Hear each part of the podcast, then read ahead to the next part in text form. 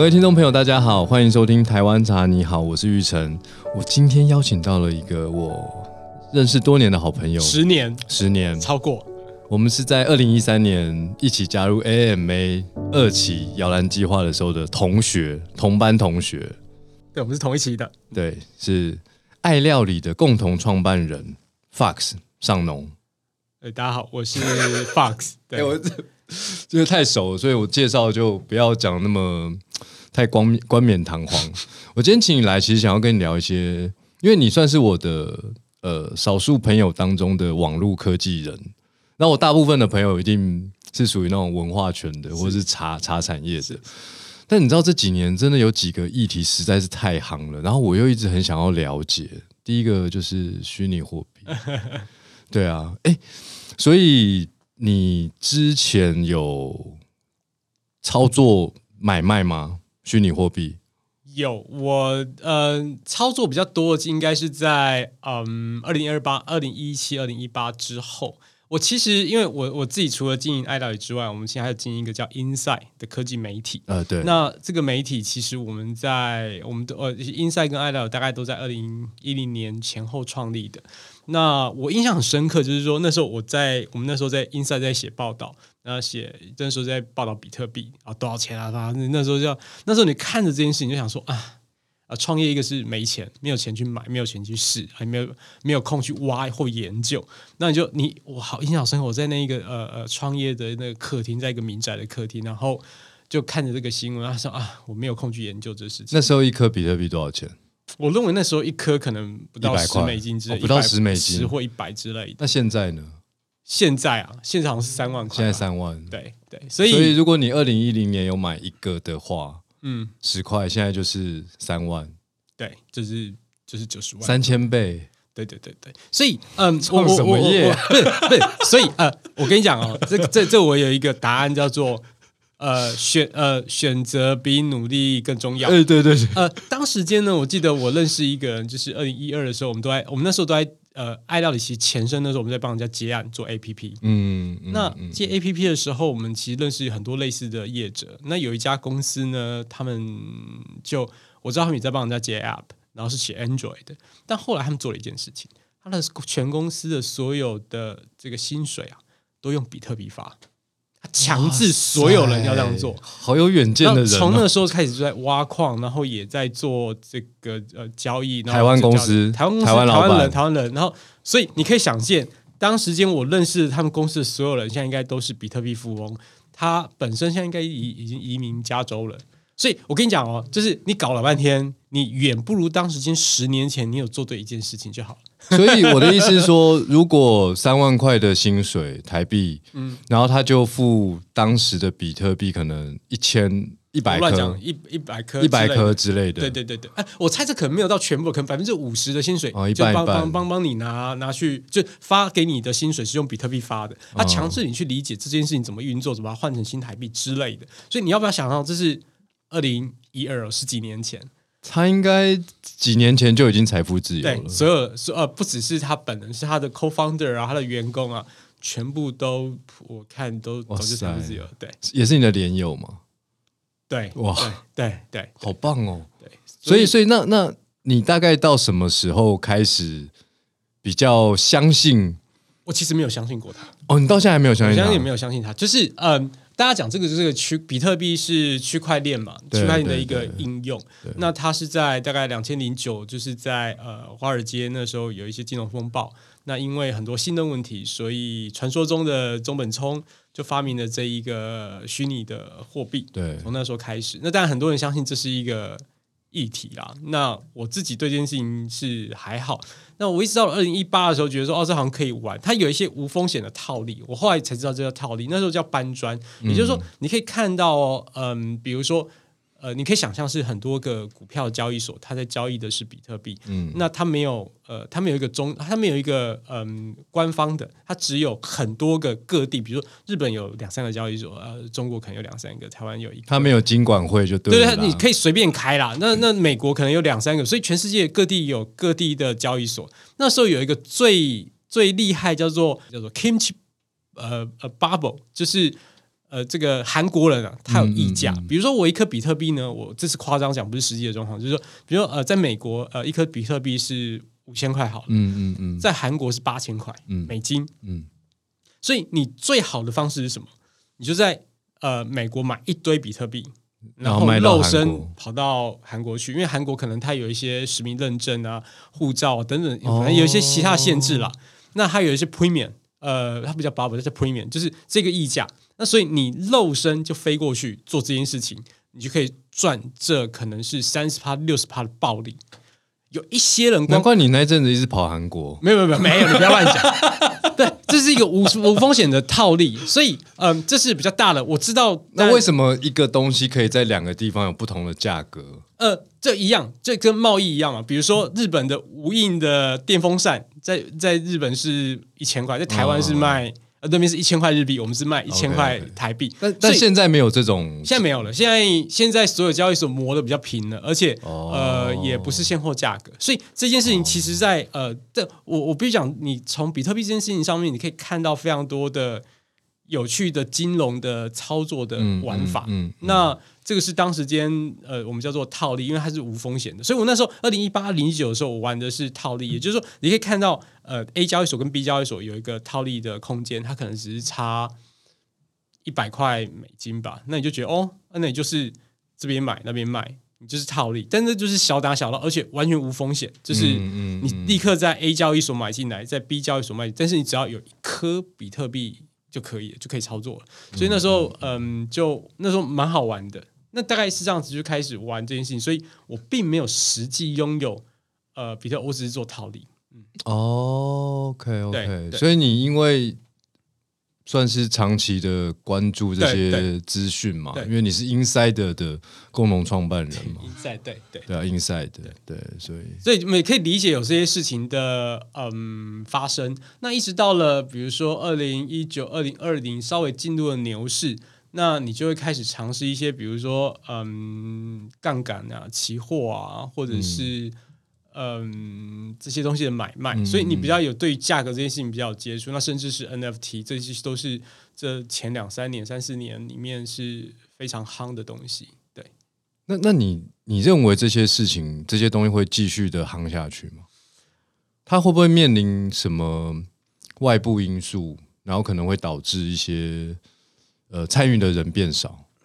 这几年有发生吗？这其实呃，我我我我我对这件事情其实我不会太敢有预测，原因是因为这事情一直在变化。那哦这一年来，其实变化最大是监管，也就是说，各个政府对于虚拟货币的的的态度越来越明确，越来越确定说我要监管。因为去年呃连续爆了两件事情，去年年初有个叫有个币叫 Luna，反正它就爆炸了，然后反正就是很多人赔很多钱。它简单来讲，它就是一个嗯、用高利率吸引你，它是二十帕的利率。年化好像是二十趴，我如果现在没记错的话，但、嗯对啊，反正意思就是一个高利率，然后呢，你就放着，你就是一直生钱，然后很爽嘛。嗯，嗯然后嗯然后就投越多越来越多钱，对对，这是老鼠会，其实我们都明白这个东西的本质。那你也哦理解这可能是一个庞氏骗局，但是你 always 会觉得说自己最聪明，在可以在跑呃最后一只跑掉的老鼠，但实际上就没了，它就爆了。它就爆了在上半年的时候，那下半年的时候，在十一月的时候，事情事件最大的是 FTX 交易所，因为哦 FTX 交易所是这五年六年来一个新起的交易所，它的创办人叫 Sam，呃，Sam Banker Friedman，哎，James 有 Friedman 我们。看那个 NBA 比赛，常常看到 FTX 的赞助 logo 在对场上，对对对，就是他，就是他赞助的。那那时候他非常的有钱，然后但是在去年十一月的时候，忽然间爆了。他就是嗯据说他有很多外面不明不明的负债啊，然后做了很多不好的事情，那他就忽然间就破产了。嗯那其实我认识非常非常非常非常多人的钱都放在里面。那因为它是一个很大的交易所，对对，对，它是个前，我觉得应该有前三或前五大的。那那个因为创办人的形象太好了，叫哦 Sam，呃，SBF 哎，我英文名字其实也叫 Sam，啊，真的啊？啊，真的啊？我不知道哎、我很少跟别人说，哦。我们这个产业不用英文，对对对对对对。对，所以嗯，所以 Sam 形象太好，所以大家都太相信他了。那相信他的结果就是钱都放在里面。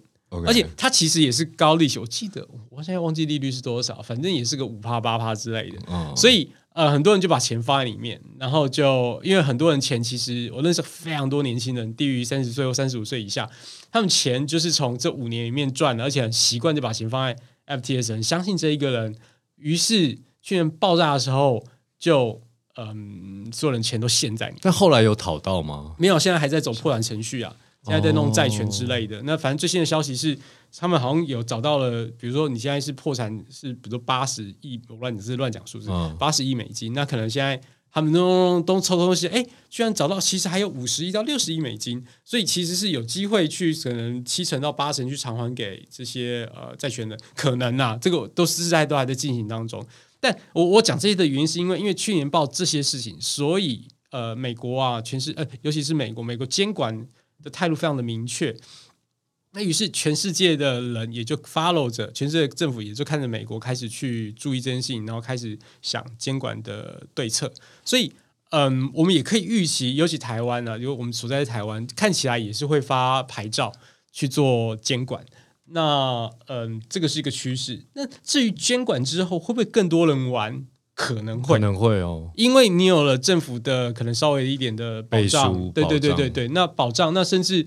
你可以想象嘛，接下来玩牌照一定会有很严格的资本额啊，或者很多的限制，或是信托啊等等的。那你当然就会比较比较放心，也许其实是降低门槛的一个机会。但你会不会觉得区块链本质是为了要去中心化？对，然后才有后来才延伸出了这个虚拟货币。但现在又要监管之后，你觉得是只是在交易规则的监管，还是说？监管对于这整件事情的本质是有一些影响的。我其实我原本就没有在意去不去中心化这一个议题。你先你可以听我刚刚说的脉络。我其实我并没有说我 buy in 区块链或者是整这个 idea，这这无所谓，对我来讲不损呃呃无损它金融商品的本质。嗯，就是你其实我们在讲其实是一个金融商品，它它跟区块链本身其实你信而不迷。对对对，那 但区块链本身是不是一个好技术？Maybe。但是，呃，它能不能大幅落地？目前没有找到现在没有应用场景。对，所以对对对，所以你可以看到嘛，你所有的区块链，我们所有所有几乎嗯，很九，我不讲全部了，可能八成或九成已知的嗯的应用项目，就是都跟金融商品有关啊。我我们创业圈其实有很多公司都是在专注这个区块链的。项目前前几年，对对对对对，但是好像一直没有一个比较大的或者是好用的产品场景出现，对不对？你要害我，你有听说吗？你要害我是不是？我没有害你啊！哦，我说我说，所以我说还九成还是在金融应用商品上面哦，就是因为它的 onboarding，就是你要去使用这一些区块链商品，我觉得对大家来讲还是有难度。然后你我们讲，虽然去中心化的概念很棒，可是一般人无法接受啊，因为。比如说我好了，我可能其实，在区块链上被诈骗了超过十次以上。你吗？对对对，连你都会被诈骗？对，这很正常，因为你你只要有一个呃钓鱼的连接，人家有一个假冒的东西，你 one click，你就会把你的钱包的东西转出去。OK OK，不管是你的 NFT 或者是你的虚拟货币，其实他们有太多确认键。那我们大家网网络的东西，你很习惯就一直下一步下一步要确认确认就出去了。Agree。那那那所以 嗯，所以我认为一般人根本不可能接受这件事情的了。就是说我我我按一般人的不小心就 click 按一下，你的一百万就出去了，你可以接受吗？你我我钱就不见了，人家就不会还你了。对，那那而且这有时候就是你只是相信某一件事情，就是你也没有太多怀疑。我签我可能三个月内才被骗过一次，我被骗了哦，我猜零点五块一泰币，大概一千块美金吧。就是你按一下就出去了。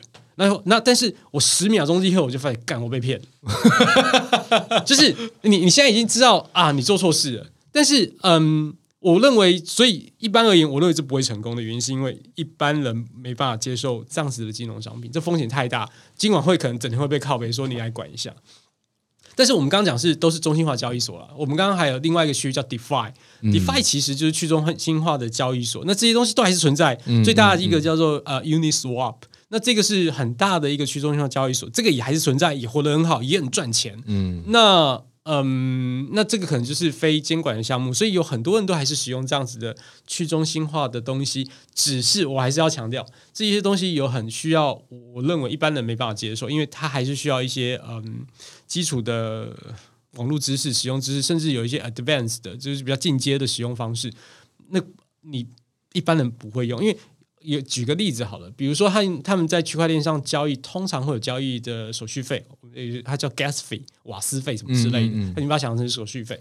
你光要给这个区块链的 gas fee，有时候它变得很高。你如果没注意的话，你可能光为了一笔交易，它所它所带来的金额是巨大的。嗯所以有时候我们讲说区块链很便宜，但嗯这是不一定的，这是要看状况，而且看你用什么链，啊，反正有一堆情况你要去注意。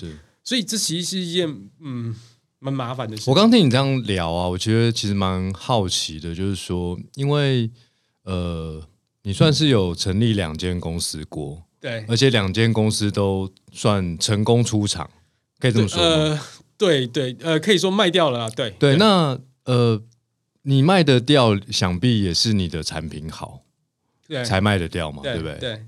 而且我相信也不是卖的，算是。合理啦，合理的数字，对不对？对不对？是是是。那你肯定对于这些商业趋势有一定的功力。好了，我们就讲功力。是。那你你为什么觉得这个区块链你在一开始就对它保持一个嗯，不能说怀疑，但是就说你你你跟最近另外一个项目那个 AI 是 AI，我有听你聊过，你其实是。全然的相信是，这一定会有。但你话说回来，你问我四五年前问我区块链，我也觉得哦，哎，你应该呃，我会这样讲，你应该买买一颗比特币试试，了解这个整个事情的运作逻辑。但是呃，跟现在 AI，可你从头到尾没有，不能说你真的有，我没有相呃，没有说，我说你应该玩，你应该尝试啊。对我来讲，这些东西都是尝试，而不见得是 AI。你相信？我 AI 是相信。对啊，对啊，对啊。我我我比较好奇你的这个判判断点是什么？嗯，聪明才智。就就其实有点像刚刚讲的区块链，你在那一个 onboarding 让一般人使用的这个过程，其实完全是困难的。AI 其实不是 A 呃，但你要 debate AI，AI 其实也是有难度的。是嗯，我们要好好的运用 AI 去教育你使用这个 AI，大家了解这 AI 怎么用，的确还是需要教育。但是我觉得这两个两件事情的 impact，我觉得 AI 深远。非常深远。那等下我们反正有机会再再聊这聊这件事情。对，今天就是要请你来聊 AI 跟区块链。对啊，对啊，是。所以，哎，那聊聊你最近公司好了。公司，你你从一个老板的身份，现在转型成奈米股东。对，奈米还是老板啊？奈米股东不是老板。呃，你合并之后，公司的人难道会叫你奈米股东吗？不可能啊！但我我当然还是在呃，我还是爱料理的执行长，对，爱料理我也不是负责人，也不是什么，因为呃，你现在加入了一个集团，叫关键哦，我我我我叙述一下这件事情好了，我我在嗯二零零八年做了一个叫 Inside 的网站，那这个网站我是一个工笔的部落格，然后一直做做做做到二零一八年的时候，它被关键评论网这个网站给买走了。那同时间，二零一一、二零一二，难怪你从二零一八年开始玩虚拟货币，也也不是这个原因，要赚钱，也不是这个原因啊。但但 anyway，反正我觉得没有没有那个那个是有几个巧合，但是嗯二呃二零一二年的时候做爱料理，那那就一样做了大概十年，在去年九月，因为反正其实我们中间跟关键平网也谈，就也认识，是不是二零一八年买特斯拉的？不是。二零，我应该是二零二一买的吧？忍了忍了三年。二零二零二零，没有二零二零二零二零。OK OK。然后，然后，嗯，对，所以，所以，所以，所以，反正就跟 Joy，这 Joy 是关键屏网的负责人，那他就我们又谈了一次，然后就买了。那他就他就买下我们，那我们就加入集团了。那呃，在其实，在二零零九年之前，我毕业之后到二零零九这段时间，其实我是打工的。我以前在游戏业，也以前在网络业这些地方都做过事。对，那嗯，所以我我很明白怎么样去打工，知道打工的感觉是什么。跟相比其他呃，可能一毕业就创业，或是工作没几年创业的人来讲，我其实很习惯了。而且我其实我我我我最后其实我不知道大家知不知道，就是我我负责过一个网站叫嗯嗯天空部落格，其实这是可能仅次于无名跟匹克邦第三大的哎呦，部落格。好厉害哦！那这只是个负责嘛，反正你打工达到一个程度，就是你会负责一件事情。那高管啊呢？那那反正你就做这些事情，那那那那那，所以你很习惯，你就是一个部门的主管或什么，这这个经验是有，所以现在一直状况像是那样。那对于一个创业者变成打工人的差别是，你可能以前你要负责的是董事会或股东会，那这件事情我不用管了。哦啊，好开心啊！没有，就就就是你对于投资人有个交代了，然后你也不用再去参与这件事情去募资。其实我觉得最佩服 Joy 的一件事情，就是他可以被上千个、数千个投资人打过枪，他只他得面临这些挫折。嗯那我可能心心理素质没有那么好，所以呃，这个是我我觉得很很佩服他的。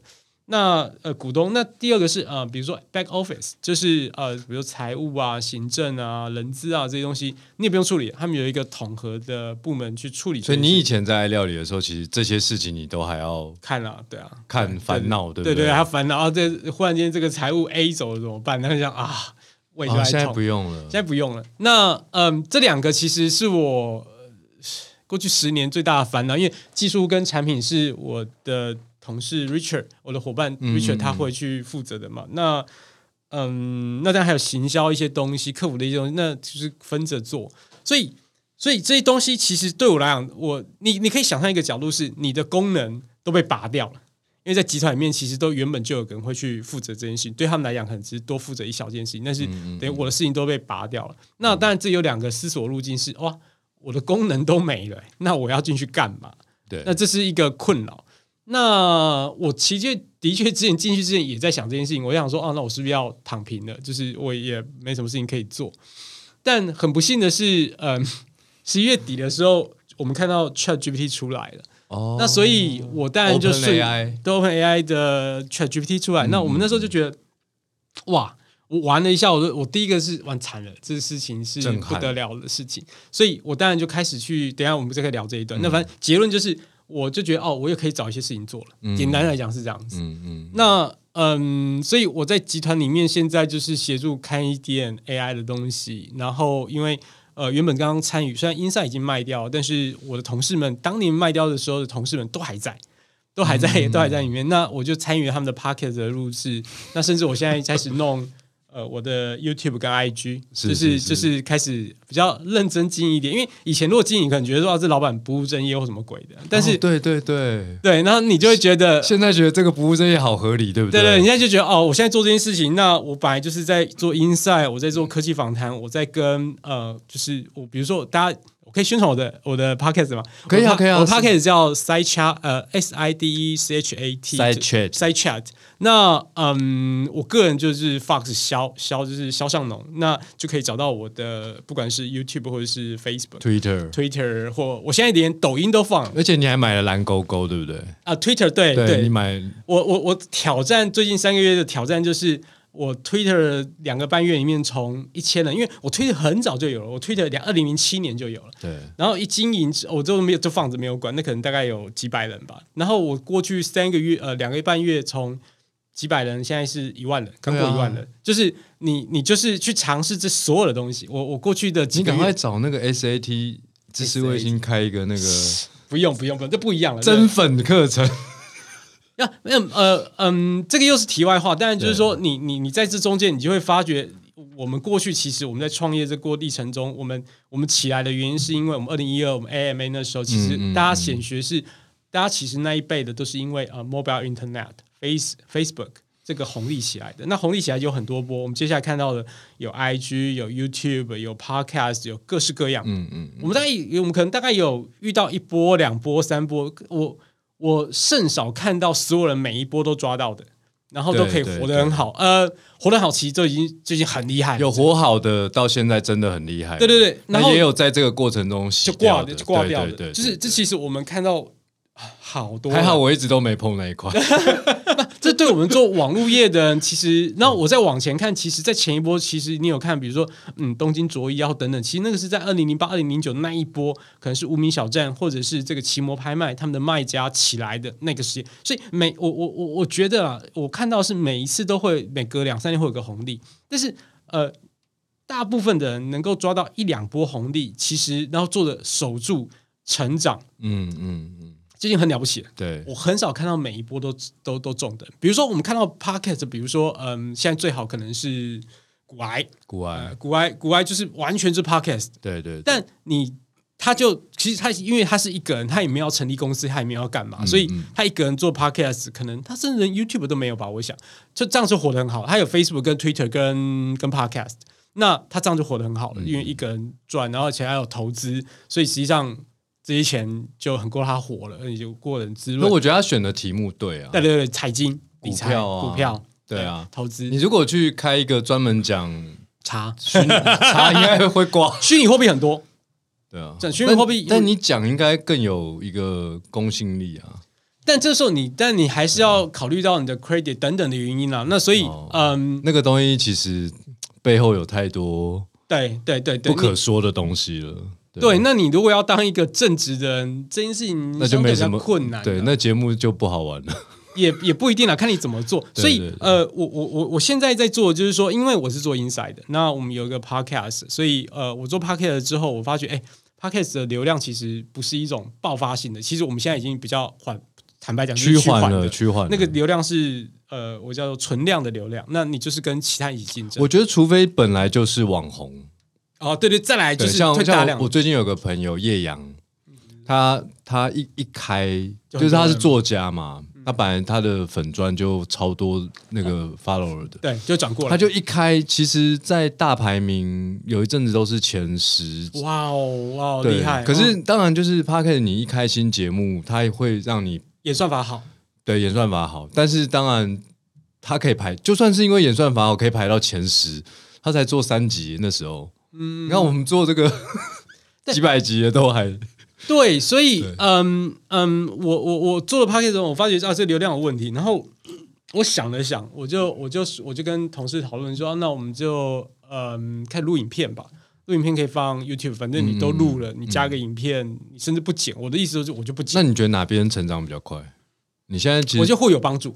哦，而且我还自己开我自己的 channel 嘛，就是呃，YouTube 除了我自己之外，还有一些官方 Inside 自己的。那 Inside 那个已经很久了，那可能经营了可能有十年以上，所以那个要 boost 上面又比较慢。但我我可以看得到是数字都在缓慢的改善，但是对 Pockets 本身其实嗯 boost 的蛮好的，就是我从今年过去三四个月大概成长了一倍到两倍。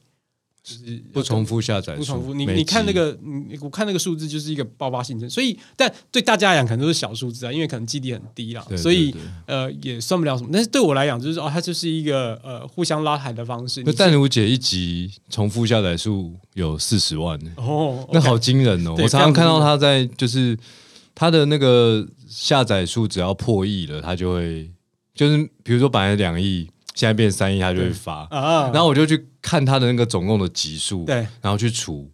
它数量很大了。他的重复，但是他不过他通常会看到是重复下载数，那不重复你可以想象是二十万一集，嗯嗯嗯，很惊人。对，所以呃，因为这个 podcast 比较像是他原本就在做的事情，对。就是对他来讲就是数十年如一日，对对对对然后大家也很有效的把人给转换过来了，所以嗯，这他选对战场，我只能说，那的当然这就是一个长久时间的的积累。那我们现在这种没有积累的人，就是我们就是慢慢做嘛。对我来讲，他就是一步一步一步做做做起来的。对我呃，而且嗯，某种程度上，嗯，现在塞掐其实分两种，第一种是。我会跟编辑们聊过去一周发生的科技新闻，比如说呃前阵子可能是 Apple 的这个这 Vision Pro，或者是其他的这种科技的呃新闻，比如上你会买 Vision Pro 吗？我觉得我会，会，当然会，所以这个毫无疑问。那呃，比如说上礼拜可能是蔡崇信接了阿里巴巴，就我们会聊这种新，闻对。蔡崇信为什么又回去阿里巴巴？啊，就马云没有接，马云现在可能不不那方便接，那就是找老朋友回来。呃，老朋友原本就在，那那篮网队怎么办？篮网队，篮网队，然 后那卖掉应该也还是很值钱啊，他钱都洗出去啊，不是，对 对对，他钱都洗出去了他只是，回去接，对啊，不对啊，然后对你卖掉也是大赚，跟 Michael Jordan 一样啊，对对对那搞不好也是赚个三五倍，然后而且他还把中国钱给可他钱都洗出去了，他怎么还会想要回去呢？呃，啊反正就觉得，我觉得，我觉得人都是这样，我不是，我觉得是这样子，就是说，嗯，如果你今天叫我去做什么事情，然后我想想，可能就做就做吧，因为就是对他讲，可能人生也无所求了。那呃，这自己创办的公司有危机了，那当然做做啊。所以你看阿里巴巴会有什么危机吗？他现在其实面临着拼多多啊等等的哦其他电商的加工等等的，那所以他还是有他要面临的课题嘛。那中国也是进到了一个，即便它市场很大，但其实它也是一样嘛，它已经到了呃流量呃这个它的人口开始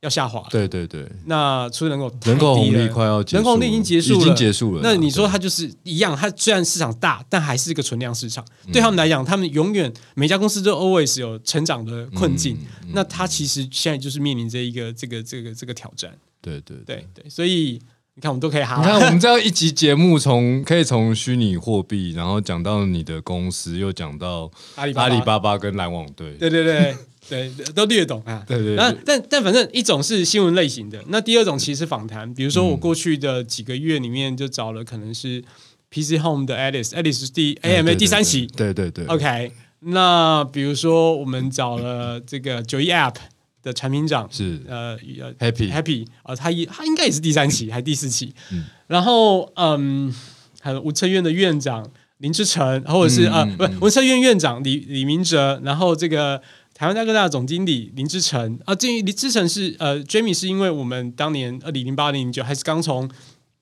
美国回来，然后等于是创了 AppWorks，、所以对我们来讲，这都是一个同时间的创算是 AppWork，我不是，我不是，我不是，我没有加入过。你没有加入过，所以，嗯，对我们来讲，这些其实都是同时间的创业者们。那我我我我做这些访谈，其实有一个很大的用意是，回忆过去，对我们，我我想，因为其实呃，一样，寇伟刚刚讲 AI 的部分，其实是对我们来讲，呃，这是一波很大的红利，一波新的潮流，跟跟 App 那个时候，贾博士二零零七、二零零八，他拿着 iPhone 出现了，然后接下来 App Store，我觉得是同等重要的事情。好，我觉得 AI 我们一定要好好的讲，先对让你休息一下，喝口茶。对，好好